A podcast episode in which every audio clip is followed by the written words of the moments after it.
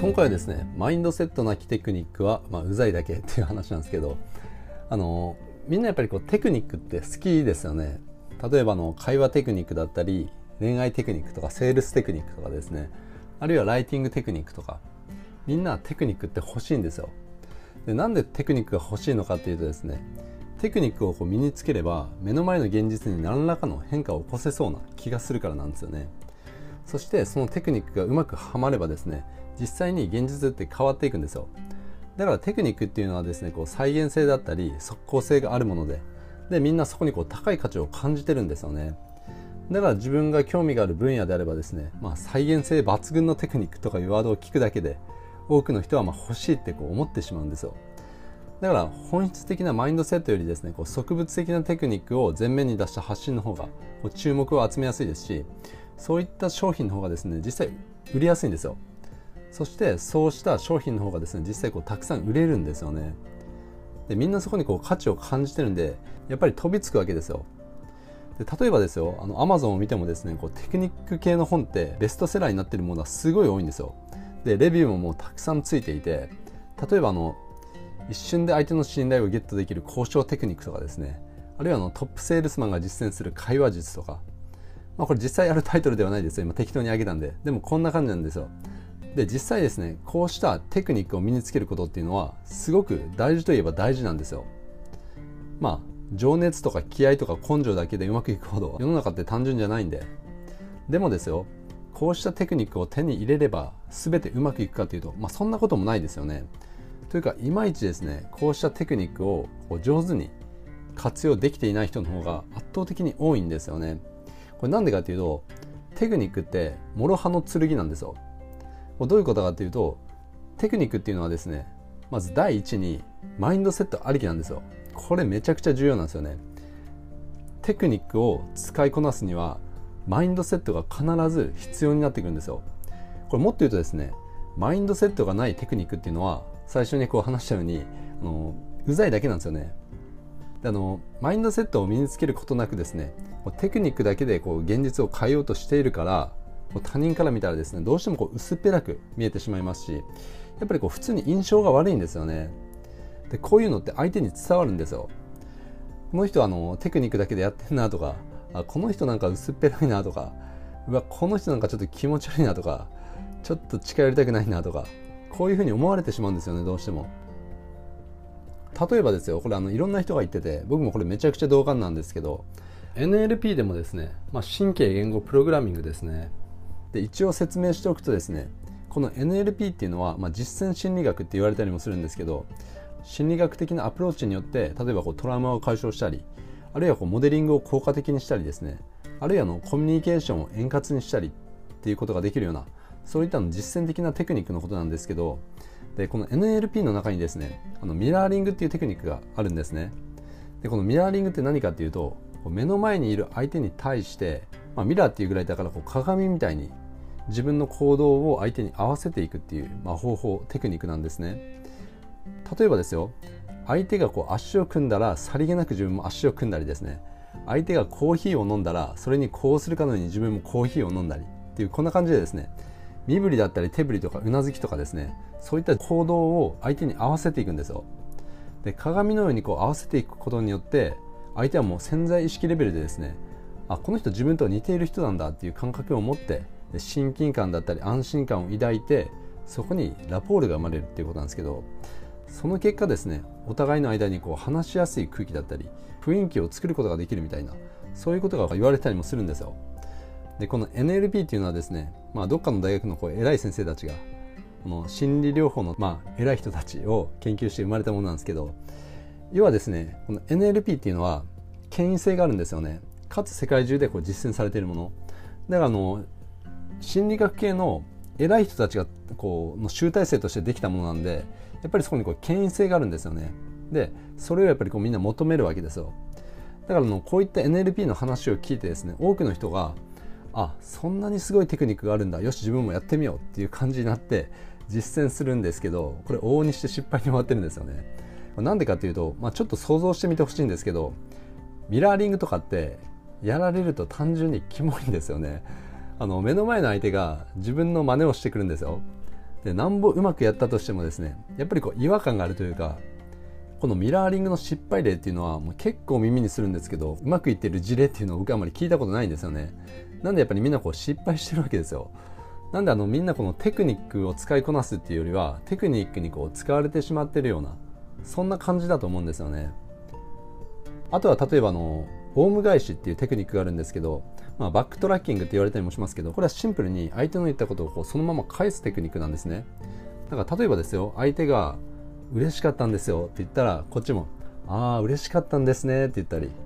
本当も腹が立つんですよあいつって言ったらあそれ腹立ちますよねって言ったりこういう感じで相手が言ったことをオウム返しにしてでこうラポールを築いていくみたいなそういったスキルテクニックなんですけどこれをテクニック頼みでやられたらちょっとうざくないですか？うざいと思うんですよね。だからこのテクニックのみでやってる人って相手に伝わるんですよ。あこの人はあのテクニックのみでやってんだなっていうことが、まあ、感覚的に分かるんですよね。だからこういったテクニックってマインドセットっていう土台がない人がやるとまあ往々にして、まあ、キモくなってしまうしちょっとうざいんですよ。だからマインドセットありきなんですよ。でここでいうマインドセットって何かっていうとウィンウィンなんですよね。ウィンウィンマインドなんですよ。だからセールスとかもですねもうウィンウィンを無視したテクニックだけのセールスってやっぱりこううざいじゃないですか単純に。こう伝わってくるじゃないですか。相手がこうめっちゃ売り込もうとしてる感じ。ウィンウィンを無視して自分の利益のためだけにこう売り込んでくる感じ。っていうのはやっぱりうざいと思うんですよね。でこのウィンウィンを無視したテクニックだけのコミュニケーションって往々にして自分にベクトルが向いてるんですよね。要は相手のことを考えてないわけですよ。だから相手をコントロールしてやろうとか相手を意のままに操ってやろうっていう、まあ、作為的なものがもろにこう相手に伝わるんですよね。だからあの見てて気持ち悪いんですよ。でこの人ちょっと近寄りたくないなっていうふうになってしまうんですよね。でこれっていうのはテクニックだけに限らずあらゆるもののベースにあるマインドセットなんですね。このウィンウィンっていうのは。だから最初にこのウィンウィンっていうマインドセットありきなんですよ。でも多くの人がですねこういったマインドセットよりもテクニックの方が好きなんですよね。だからあのテクニックを軸に発信した方が人を集めることができますし物も売れやすいんですよ。だから何々する技術とか何々できる銃のテクニックとかこういった情報がもてはやされたりもこうするわけですけどでも情報発信する側が気をつけないといけないことって何かっていうとこうしたテクニックよりもですねマインドセットの価値だったり重要さが分かる人たちを集めていくっていうことなんですよね。でマインドセットに関する発信をしないとどうなるかっていうとですね例えばですよちょっと前あのビジネス系の YouTuber がこぞって炎上してたんですけどなんで彼らが炎上してたのかっていうとですねあの情報を有料化したんですよね。有料課金制とかにしたんですよ、まあ、サブスク型に。あの有料化したんでそれまではこう無料でこうありがとうございますって言って受け取ってた、まあ、情弱層、まあ、テイカーっていうんですかねっていうのがネガティブな反応をしだしたんですよ。要はアンチに変わってしまったんですよね。だからそれまではこう無料で受け取ってたものをこう有料化されてしまったんで要はテイカーだったり情弱層なんですよね。だからその無料でもらえるのが当たり前って思ってるんですよ。でそういったマインドを持ったまま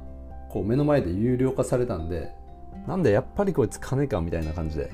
でそこでこう燃え上がったんですけどだからお金に関する教育とか自己投資に関する考え方とかっていうのをこう十分に伝えきれてなかったんですよね、まあ、こういったあのマインドセット的な話っていうのはあの受けが悪いんでやっぱりこう再生数を獲得するためにもっとこう植物的で抽象度を落とした発信が中心だったんですよね。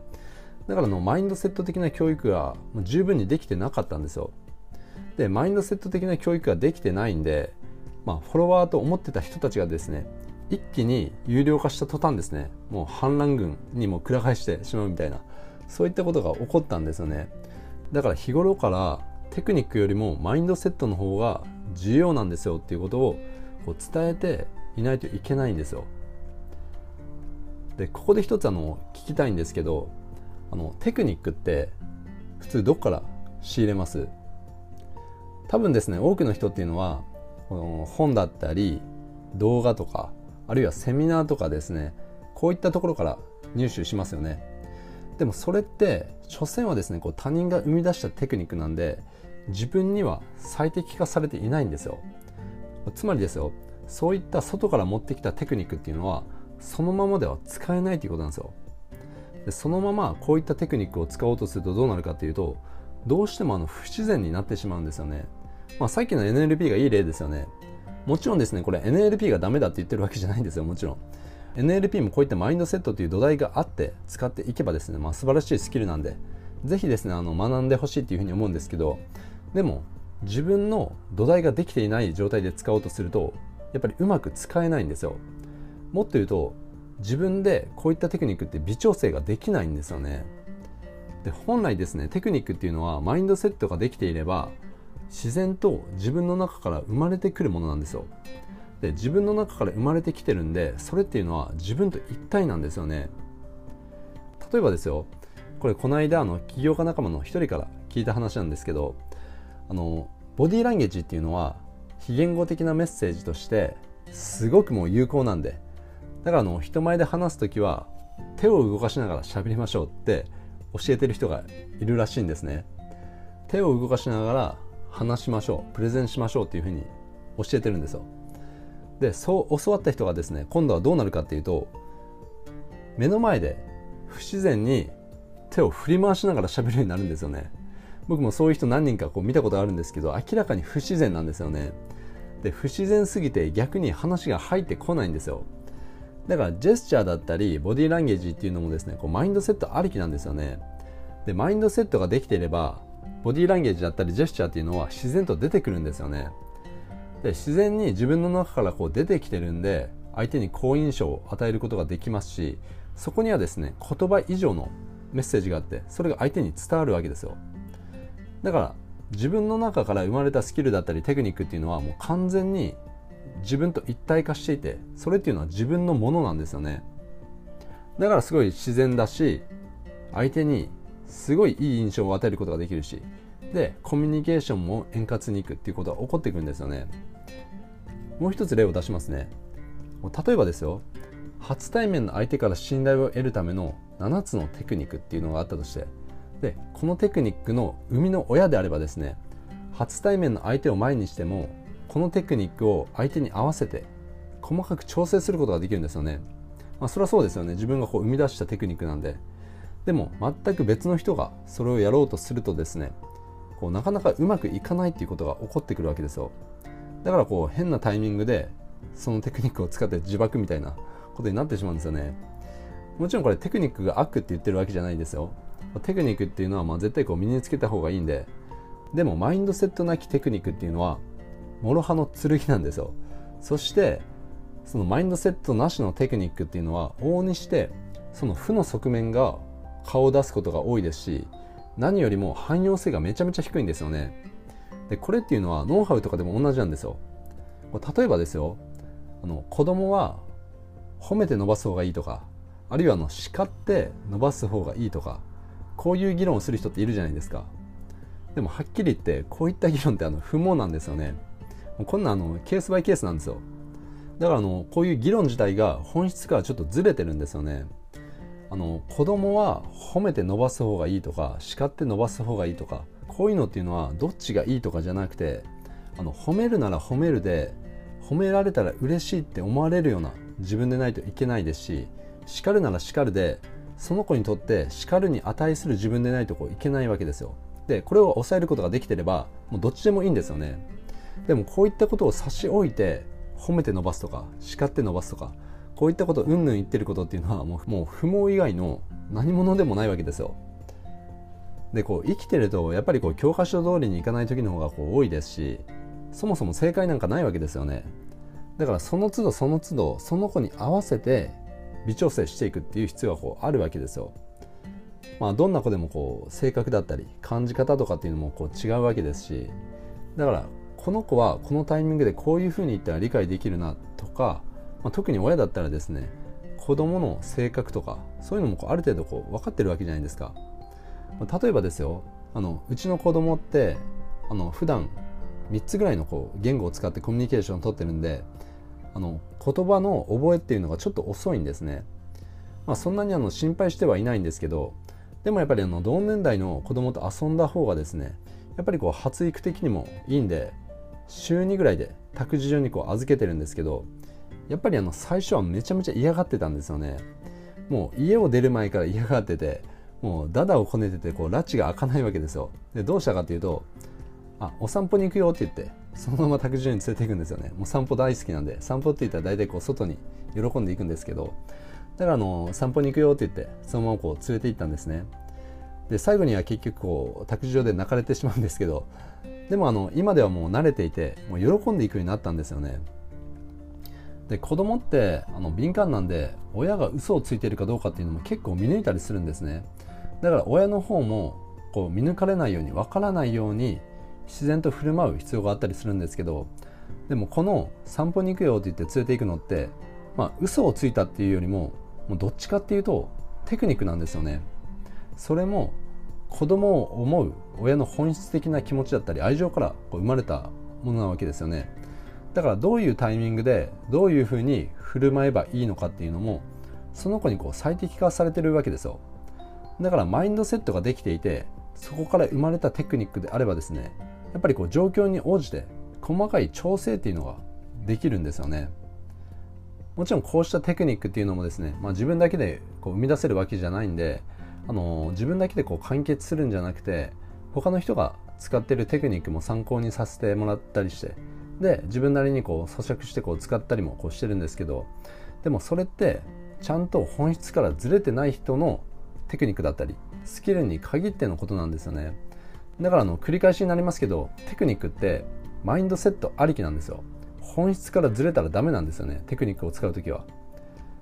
で自分の子供に対してこう取ってつけたようなテクニックとかスキルだけでコミュニケーションを取ろうとする人っていないじゃないですか。やっぱりそこにはこう子供を思う気持ちだったり愛情っていうマインドセットがあるからうまく機能するわけですよ。